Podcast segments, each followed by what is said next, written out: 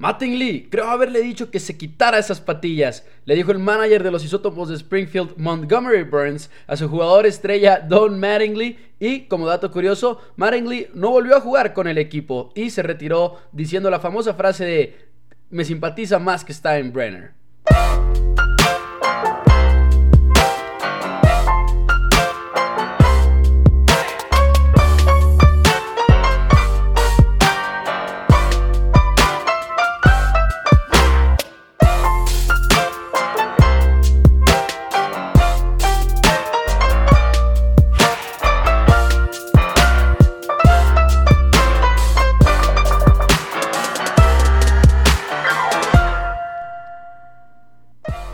bienvenidos a Home Runs y Touchdowns. Mi nombre es Mauricio Rodríguez. Ya vamos en el noveno episodio y va a ser uno bastante entretenido. Tenemos muchas cosas de qué hablar el día de hoy. Bienvenidos, suscríbanse en el programa a través de Spotify si les gusta lo que escuchan. Y el día de hoy vamos a estar platicando de varios deportes. Vamos a estar hablando un poco de ideas para transmisiones sin aficionados en las gradas, porque como ustedes saben, por la actual contingencia, probablemente vayamos a ver una de dos cosas o no vamos a ver aficionados en las gradas en el 2020 o vamos a ver un número limitado de aficionados en las gradas. Entonces tengo unas cuantas ideas de cosas que podríamos hacer o que podrían hacer más bien las televisoras para compensar ese pequeño déficit. Vamos a también hablar qué ha pasado en la MLB desde la semana pasada, cómo la NFL empieza a amenazar también con una situación similar en cuanto a la economía del deporte y cómo se están ajustando por la, por la contingencia y cómo es que deben de actuar para que puedan regresar a tiempo en el 2020. También vamos a tener sección de preguntas random, como ustedes lo saben, hay veces que pongo en Twitter hashtag preguntas random para el programa de home runs y touchdowns. Tenemos unas muy buenas, ¿eh? ahorita las vamos a comentar. Doble cambio en la nacional, cuatro outs en una entrada, hay cosas entretenidas y también vamos a hablar, como ustedes lo escucharon al inicio del programa, un poco de el episodio número 17 de la tercera temporada de Los Simpsons, Homero Albat. Hace poco lo vi, la semana pasada, y tengo muchas cosas que decir al respecto. La verdad es que es un clásico. Ahorita vamos a hablar e, de, de ello. Pero primero empecemos con un poco de noticias porque me gustaría mencionar que el día de hoy, antes de que justamente me pusiera a grabar este programa, estaba leyendo un anuncio que ya va a regresar la MLS, Major League Soccer en Estados Unidos por fin va a regresar, entonces empezamos a ver un poco más de movimiento. También, wow, y esto fue hace dos minutos, ¿eh? lo acabo de leer. Cada uno de los 22 equipos de la NBA va a jugar 8 juegos de temporada regular en Orlando para poder determinar cómo va a estar la cosa en los playoffs. Lo acaba de reportar Wash, el famoso reportero de ESPN. Entonces empieza a haber un poco más de movimiento. Obviamente la MLB sigue trabada en estas negociaciones en las que parece que están a años luz de distancia de llegar a un acuerdo. Y de hecho, pues bueno, aprovechando les doy la pequeña actualización de qué ha pasado en la MLB desde la semana pasada. Y aquí creo que son los puntos más importantes. Después de la primera propuesta de los dueños, que fue, híjole, un poco ofensiva diría yo, para para la MLB, para los jugadores, hablando de los jugadores, pues bueno, hacen una contrapropuesta en la que dicen, en vez de jugar 82 juegos, vamos a jugar 114. Y no, no vamos a aceptar más recortes de sueldo, más bien páguenos el sueldo proporcional que ya habíamos acordado y podemos continuar con el béisbol. A lo que la MLB respondió y no lo hizo con una propuesta en la mesa, sino yo digo que como que lo hicieron intentando negociar por los medios, porque sale este pequeño reporte que primero se dice que iba a ser la propuesta de la MLB y luego se aclara que no, que nada más lo habían discutido de manera interna. Dice la MLB, vamos a jugar 50 juegos y sí les damos el salario proporcional. Y por un lado suena bien porque dices, ok, mínimo ya se dieron en que les van a pagar el, el salario proporcional, pero, eh, este es el verdadero mensaje que está mandando la MLB. Les está diciendo, ah, no quieren 82 juegos con un salario más recortado, ok, les pagamos el salario proporcional, pero nada más podemos jugar 50 juegos. En otras palabras, hay tanta cantidad de dólares que les vamos a pagar y si no lo quieren aceptar, eh, más bien, y si lo pueden aceptar, lo pueden hacer en 50 partidos o lo pueden hacer en 82 partidos. Sería una locura y de hecho, imagínense una temporada de 50 juegos. Imagínense las implicaciones que tendría. Número uno, y la primera que yo pensé es, podría haber un bateador de 400 de promedio. Obviamente es mucho más difícil tener una temporada similar con un promedio de 400 en una temporada de 162 partidos. Pero quizás si es de 50 juegos, quién sabe, ¿por qué no? Podríamos verlo. Y no sé si sería divertido, sería el asterisco más grande en la historia de los récords del béisbol. Pero bueno, ustedes recordarán, Ted Williams es el último bateador en la historia de la MLB en tener una temporada de más de 400. Porque él en 1900 41 batió 406 para los Boston Red Sox. Entonces, obviamente es algo a lo que no estamos acostumbrados. Me pregunto si lo podríamos llegar a ver. Y me parece que fue la cuenta de Barstool Sports. Y lo estoy intentando buscar, pero no lo encontré rápido. Quienes publicaron, es que tuitean demasiado. Es que, que publicaron cómo estaban los standings de la MLB cuando habíamos pasado por 50 juegos la temporada pasada y los nacionales de Washington, quienes fueron a ganar la Serie Mundial, estaban no en primer lugar del este de la Nacional, tampoco estaban en segundo lugar, tampoco estaban en tercer lugar. No, los nacionales tenían un récord de 21 ganados y 31 perdidos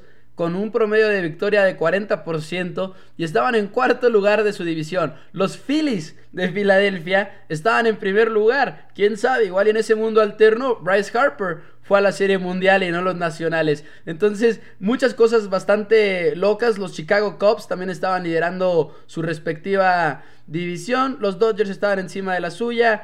Mm, ¿Qué más? A ver, eh, Yankees estaba encima de la suya, Houston, o sea, realmente el cambio principal, diría yo, es el de aquel equipo que ganó la Serie Mundial de una manera bastante épica con obviamente Strasbourg, Max Scherzer y simplemente una gran actuación de un equipo de los Nationals que nunca vamos a olvidar. Imagínense, es para que nos demos una idea de lo diferente que se verían los 50 juegos. Es más, 50 juegos en la MLB significaría más o menos ¿Qué les gusta? Estar a media temporada, estar por ahí cerca del All-Star Game, cerca de los primeros días en los que realmente puedes checar. Miren, sería el 25 de mayo. No, no estaríamos ni siquiera en junio.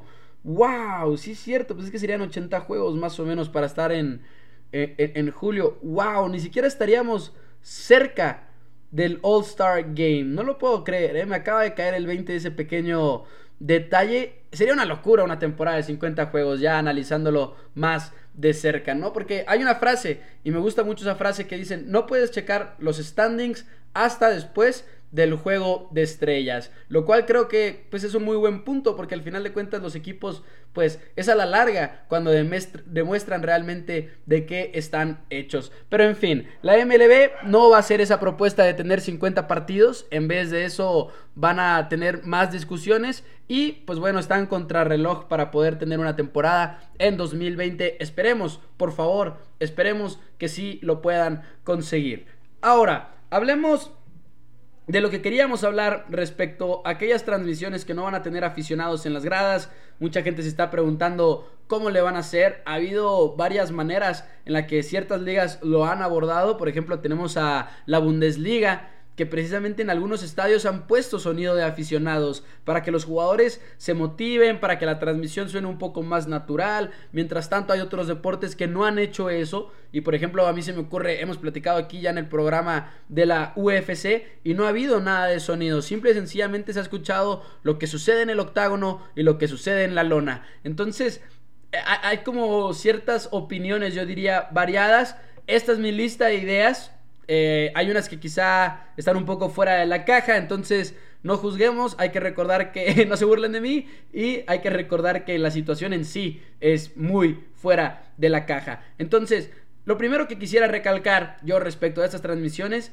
es que no estamos hablando de mucho cambio en cuestión de video. Es decir, lo que vamos a ver es prácticamente lo mismo. Vamos a estar con nuestros ojos en el diamante, con nuestros ojos en el emparrillado o con nuestros ojos en la duela en el caso de la NBA, ¿no? Hablando de esos tres deportes principales, por lo menos el fútbol, soccer, como lo mencionamos, pues en Bundesliga ya lo estamos viendo de regreso. Pero el video creo que no hay tanta diferencia con lo que vamos a ver en realidad. La clave está en el audio. La clave está en no escuchar a los aficionados. Porque de hecho a los narradores siempre se les enseña de que, oye, aprovecha el sonido de la afición. Y si hay un gran momento, quédate callado y deja que la afición cargue toda la transmisión. Entonces, creo que ahí está la primera discusión. Y Joe Buck, por ejemplo, el narrador, analista de Fox Sports en Estados Unidos de la NFL, ha mencionado que en Fox Sports sí están considerando muy seriamente poner sonido artificial de aficionados en la transmisión. Y no sé cómo sentirme al respecto.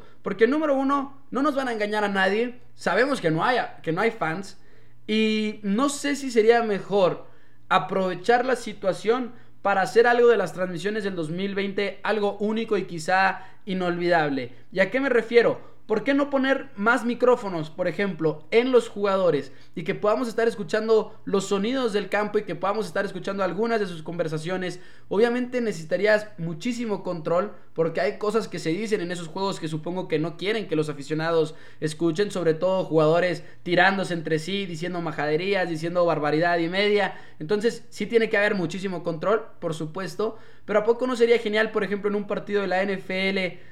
Escuchar con más claridad todos los gritos que toman lugar antes de que una jugada eh, sea iniciada. Entonces, eso sería lo principal que yo diría, el famoso mic up, como se les llama, que les ponen los micrófonos a los jugadores, pero que lo hagan con todos, o bien, no con todos, pero con muchísimos más. Normalmente es de que, ah, este jugador tiene micrófono, ah, este jugador, no, más bien que ahora sea un poco más común que lo haya. Ahora, Obviamente, imagínense que un jugador anota un touchdown y que es lo primero que hacen las cámaras, también ponen tomas de los aficionados volviéndose locos en las gradas. Me gustaría quizá que se pongan más tomas en las gradas de los jugadores, en las bancas, perdón, de los jugadores y ver más sus reacciones a sus compañeros anotando un touchdown o cosas por el estilo.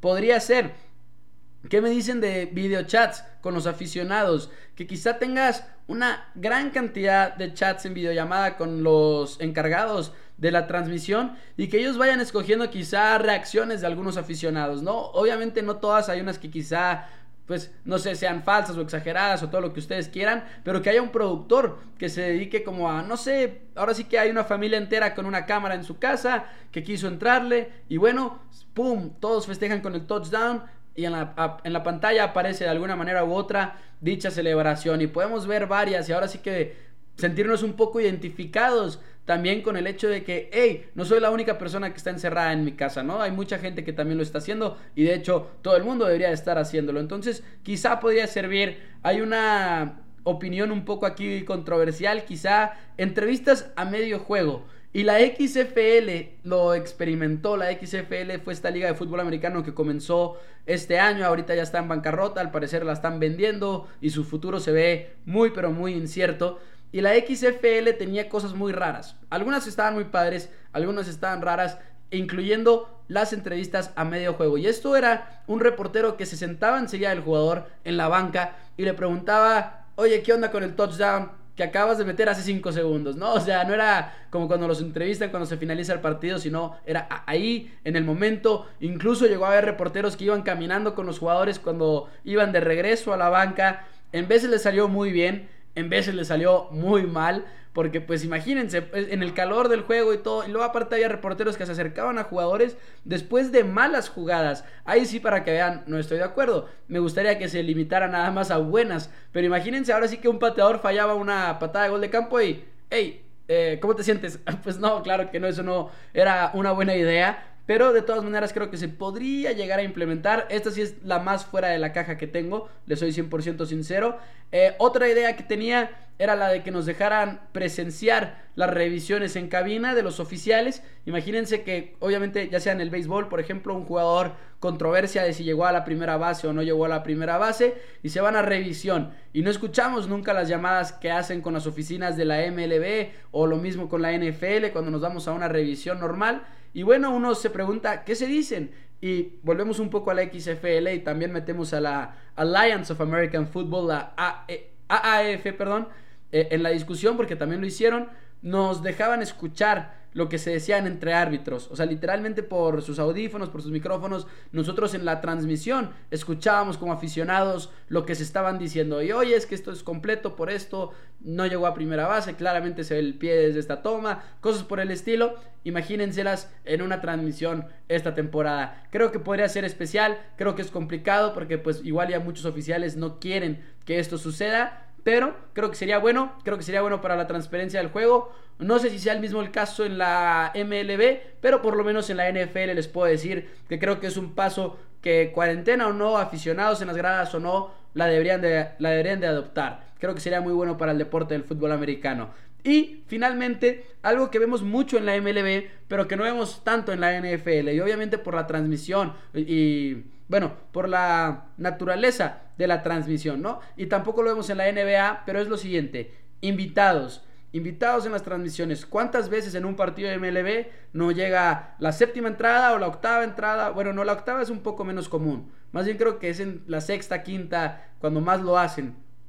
Que de repente dice el narrador, tenemos aquí en cabina a un exjugador y ¡pum! Se sienta ahí como un tercer hombre en la cabina y empiezan a platicar de béisbol. Obviamente el ritmo de un juego en la MLB es mucho más lento que uno en la NFL, ¿no? Que es más continua la acción. Entonces te permite platicar mucho. Es una conversación realmente más que una marcha como lo es en el fútbol americano. Creo que esa es la diferencia clave. Pero quizá para que nosotros estemos escuchando cosas más padres, más originales en una transmisión de NFL también, podrían encontrar la manera de adoptarlo. Veremos si sucede, veremos si no sucede. De todas maneras, creo que este año es un año en el que las transmisiones y las televisoras tienen que encontrar la forma de decir, hay que ser lo más creativos posibles, porque no va a ser lo mismo. Y no estoy seguro de si poner sonidos falsos de aficionados sea la mejor ruta creo que quizás sería mejor aceptar, oigan, no estamos en una situación normal,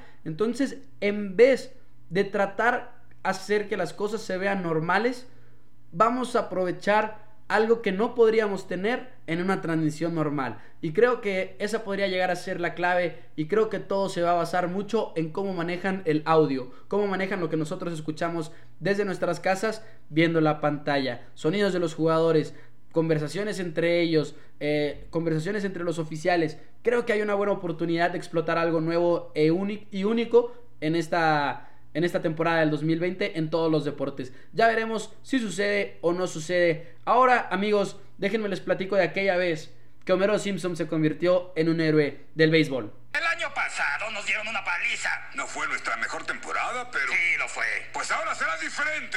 En 1992 se publica el episodio de Homero al Bat y hasta la fecha recordado como uno de los mejores episodios en la historia de los Simpsons. Y si ustedes son aficionados al béisbol, de verdad no saben cuánto se los recomiendo, eh, donde lo puedan encontrar. Ahora sí que en una temporada me parece que está, está, está en YouTube. De hecho hace poco lo vi entero en YouTube antes de grabar este programa y es simple y sencillamente una joya de episodio. Y empecé a hacer un poco de investigación y tengo varias cosas que comentar al respecto, pero primero que nada platiquemos en sí de lo que trata el episodio para aquellos que no lo han visto, ¿no? Eh, empiezan un, un, equipo de béisbol para participar en una liga de Springfield local y empieza la planta nuclear. Y entonces les empieza a ir bien, ¿no? Y se acercan a la final, se acercan a la final. Y cuando están a una victoria del banderín, Monty Burns hace una apuesta de un millón de dólares a que van a ganar la final contra la planta de un dueño que se llama Aris, ¿no? Y nunca se dice que es la planta, nada más se dice que son los gladiadores de la planta. Hace esta apuesta y ahora pues se quiere asegurar de no perder ese millón de dólares que acaba de apostar, que acaba de poner en riesgo y arma una plantilla perfecta de béisbol con la cual va a ganar el campeonato sí o sí. Y su plantilla lamentablemente, incluye jugadores como Honus Wagner, famoso jugador legendario, también Shoeless Joe Jackson y muchos otros jugadores que, como se lo explica Smithers, son jugadores que ya fallecieron, no son jugadores legendarios en la historia del béisbol, reales todos por cierto, pero ya no estaban disponibles, por decirlo de esa manera. Entonces arma otro equipo. Y recordemos que es 1992 cuando sale este episodio. ¿Y por qué es muy importante? Ahí les va.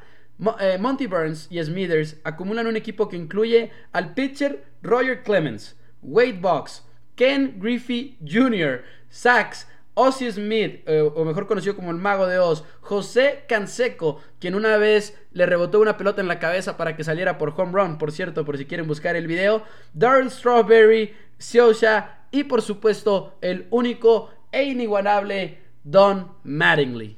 Mattingly, Creo haberle dicho que se cortara esas patillas. Váyase, está fuera del equipo para siempre. Encantado. Me simpatiza más que Steinbrenner.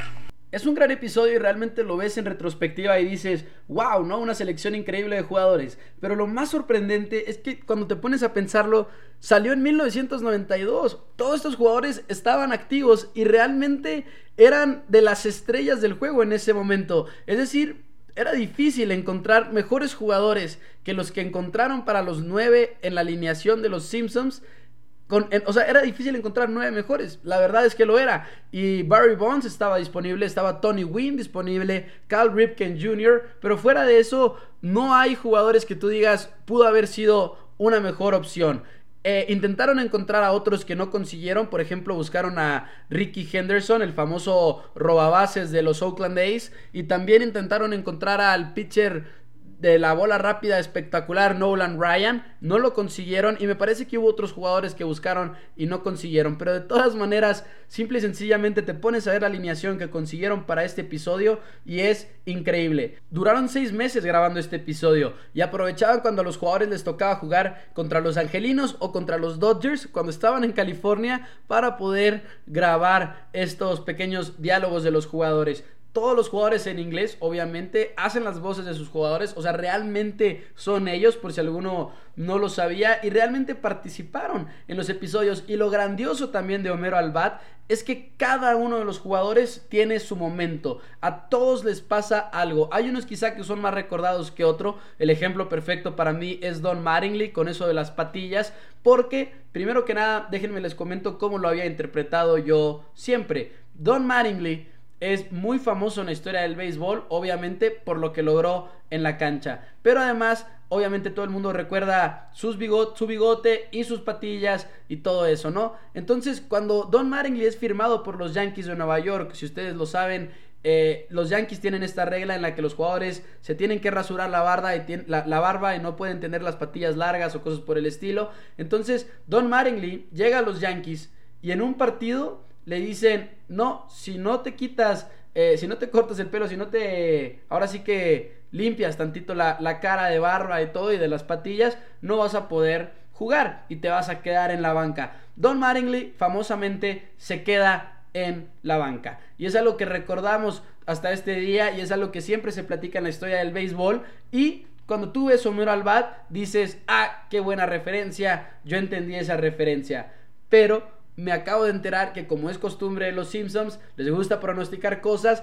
Esto sucedió antes de que los Yankees banquearan a Don Mattingly por la misma cuestión. Entonces, todavía le agrega un poco más de sabor a este episodio genial de los Simpsons. Eh, ¿Qué más hay que mencionar? Obviamente, bueno, el bat que es el arma secreta de Homero Simpson que utiliza en el episodio, es una referencia, una gran referencia a la película de The Natural. En uno de los primeros episodios de este programa habíamos platicado de esta película en la que Roy Hobbs, precisamente vistiendo el número 9, usa un bat que cae de un árbol en el que le cae un rayo, es decir, de esa rama que cae él hace su bat y lo mismo sucede en el episodio de Los Simpsons, lo cual es una referencia bastante genial. Y pues, híjole, ¿qué más les puedo decir de este episodio? Aparte de que 25 años después de que se publicó, Homero Simpson lo introducieron al Salón de la Fama en Cooperstown de la MLB, tiene su placa, dio su discurso en el cual decía algo como... Eh, bueno, con mucha humildad entro al Salón de la Fama y la verdad es que ya era hora, ¿no? O sea, soy más gordo que Babe Ruth, más calvo que Ty Cobb y tengo un dedo más que Mordecai, tres dedos Brown. Ese fue su discurso para entrar al Salón de la Fama. Esto realmente sucedió, por si lo quieren buscar también en YouTube. Y bueno, simple y sencillamente quería tomarme un pequeño momento para hablar de esta joya de episodio. La idea nació porque Joe Posnansky, mi escritor favorito de béisbol, tiene una serie en la que está listando los 60 mejores momentos en la historia del béisbol. En el número 34 puso el episodio de Homero Albat, lo cual me pareció bastante divertido. Y ya para terminar el programa del día de hoy, amigos, llegamos a la sección de preguntas random. Si ustedes me siguen en Twitter, arroba MauNFL, o bien por la página de Instagram de Home y Touchdown, antes de cada programa me pueden mandar una pregunta random. Pero recuerden, se trata de preguntas random. El día de hoy tenemos dos, una de parte de Ocaris y una de parte de Abraham Boren. Y las vamos a leer el día de hoy en este momento. Aquí les va. La pregunta de Ocaris es que si podemos explicar la regla del doble cambio en la Liga Nacional. Si ustedes no saben de qué estamos hablando, recuerden lo siguiente. En la Liga Americana hay un bateador designado que batea como el, bueno, es el noveno bateador, ¿no? Hay ocho jugadores de posición, sin contar al pitcher, y en la Liga Americana el pitcher no batea, por lo cual hay un bateador asignado. Pero en la, Liga Nacional el pitcher sí batea, no puede haber un bateador designado, es decir, el que va a lanzar también tiene que tener un, un lugar en la alineación de bateo, en el orden de bateo más bien, y pues tiene que salir al plato también. Y pues por eso existe un cambio que se llama el doble cambio en la MLB. Y les explico rápidamente. Normalmente el pitcher, como es el peor bateador del equipo, va a estar en el noveno lugar, ¿no? En el noveno puesto en la alineación. Va a ser el último en batear, porque al final de cuentas es un pitcher. No debería de saber batear como el resto de los bateadores sí lo van a saber. Y como en la Liga Nacional el pitcher batea, vemos muchos cambios, ¿no? En el momento en el que, hijo, le está bateando, no sé, el equipo de los Dodgers, por decir algo, y ahora le toca a Clayton Kershaw batear, pero realmente quiero asegurarme de que este at-bat le vaya bien. Entonces digo, ok, va un bateador emergente en vez de Clayton Kershaw. Y luego, cuando se acabe la entrada, en vez del bateador emergente, metemos un pitcher para poder continuar con el juego. ¿no? Eso sería como lo normal. Pero hay momentos en el que quizá, digamos, recuerden, el pitcher es el noveno al bat, el último. Y una entrada se acaba con el octavo. Es decir, el octavo jugador, digamos que es un shortstop, sacan al shortstop y para la siguiente entrada tienes que abrir con tu noveno bateador, que es tu pitcher. Lo cual no es una situación ideal para nada, ¿no? Porque no quieres, básicamente estás empezando la siguiente entrada con un out ya en tu contra. Entonces recordemos que el objetivo es no tener a un pitcher en el noveno at bat como lo teníamos originalmente, ¿no? Porque no queremos empezar la entrada con el pitcher. Punto. Ese es el objetivo. Para lograrlo necesitamos hacer dos cambios. Y el primer cambio es sencillo, ¿no? En vez del pitcher voy a reemplazarlo con un bateador. Y este bateador puede ser cualquier posición. Por poner un ejemplo, vamos a decir un jardinero central. Entonces, para ponerles nombres y ni siquiera van a ser del mismo equipo ni nada por el estilo, así que no se quejen, pero para poner el ejemplo, ¿no? Voy a sacar a Clayton Kershaw, que es mi pitcher, y voy a meter a Mike Trout a batear. Entonces Mike Trout va a tomar el noveno lugar de la alineación de bateo, el orden de bateo. Pero a su vez, como estoy cambiando al pitcher, pues necesito un pitcher, ¿no? Para, para, para, que pueda lanzar, porque si no, no voy a poner a un jugador de posición en el montículo en la próxima entrada. Para que eso pueda suceder, al mismo tiempo que hago ese cambio, del noveno al bat, en el cual voy a meter a Mike Trout en vez de a Clayton Kershaw, también hago un cambio en otra parte del orden de bateo. Y pues como estoy metiendo a Mike Trout, pues voy a cambiar al otro jardinero central que realmente comenzó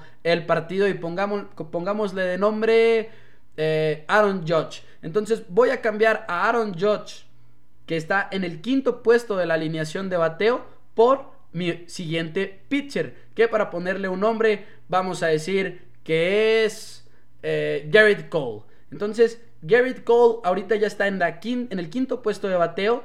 Y Mike Trout está en el noveno puesto de bateo. Y sigo teniendo mi pitcher, sigue teniendo mi jardinero central. Y cuando comience la siguiente entrada, no voy a tener a un lanzador abriéndola, sino a Mike Trout. Y hasta el quinto at bat va a salir el nuevo pitcher. Entonces, el objetivo es poder asegurarte de que tu pitcher no va a tener que batear en las siguientes dos entradas o algo por el estilo. Ese es el objetivo del cambio doble. Espero que se haya entendido el mecanismo. Si no, de todas maneras en Twitter les publico un video eh, de YouTube que lo explique o algo por así. Algo así buscamos por el estilo. Entonces, bueno, ahí está contestada la pregunta random de Ocaris. Y la pregunta de Abraham también es complicada porque preguntó cómo puede haber cuatro outs en la misma entrada. Lo primero que yo pensé fue cuatro ponches, ¿no? El famoso ponches a un bateador, pero al catcher se le cae la bola y el bateador llega a primera base. Entonces técnicamente lo ponchaste, pero no hay un out.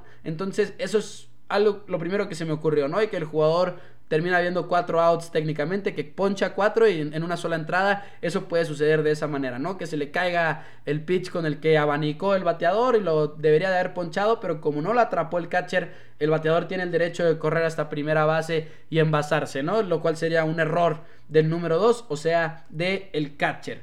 Esa es la primera cosa que a mí se me ocurrió, pero hay otra manera en la que puede haber cuatro outs técnicamente en la misma entrada. Y esto es un poco complicado, voy a intentar explicarlo lo mejor que pueda. Imaginémonos el siguiente escenario. Casa llena, dos outs, ¿ok?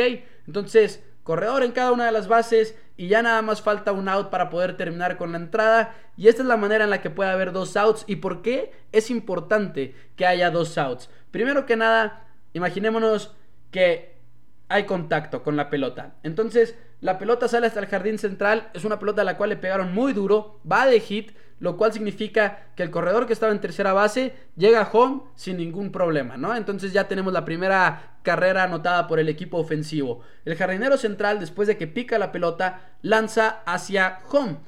Y esto es importante porque el bateador que estaba en segunda base, obviamente ya está en tercera y va camino a home para poder anotar la segunda carrera de la jugada. El lanzamiento llega a tiempo al catcher, lo cual significa un out, ¿no? Entonces, ¡pum! Ya tenemos el tercer out de la entrada. Técnicamente ya debió de haber terminado la entrada, pero debió haber, haber anotado una carrera del equipo ofensivo por el jugador que estaba en tercera base.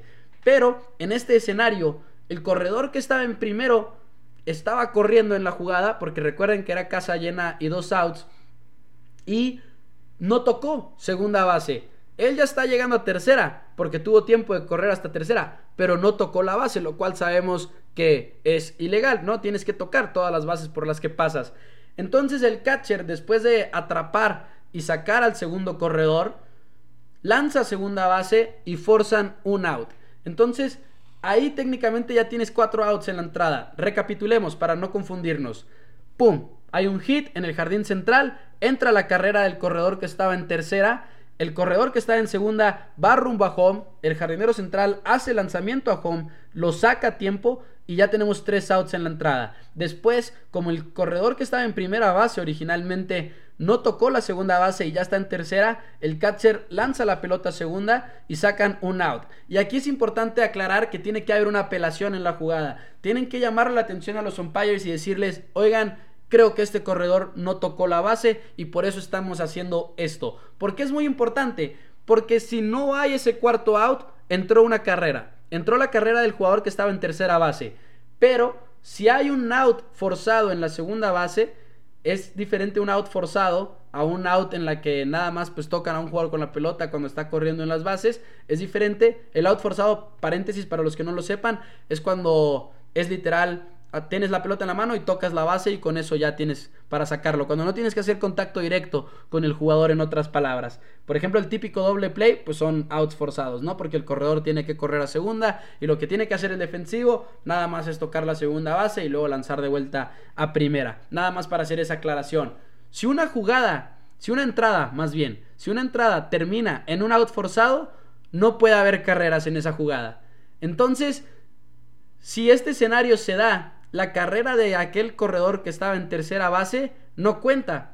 Y si no se da, sí cuenta. Entonces puede hacer la diferencia. Y de esa manera es en la que hay técnicamente cuatro outs. Una vez más, tercera base, anota.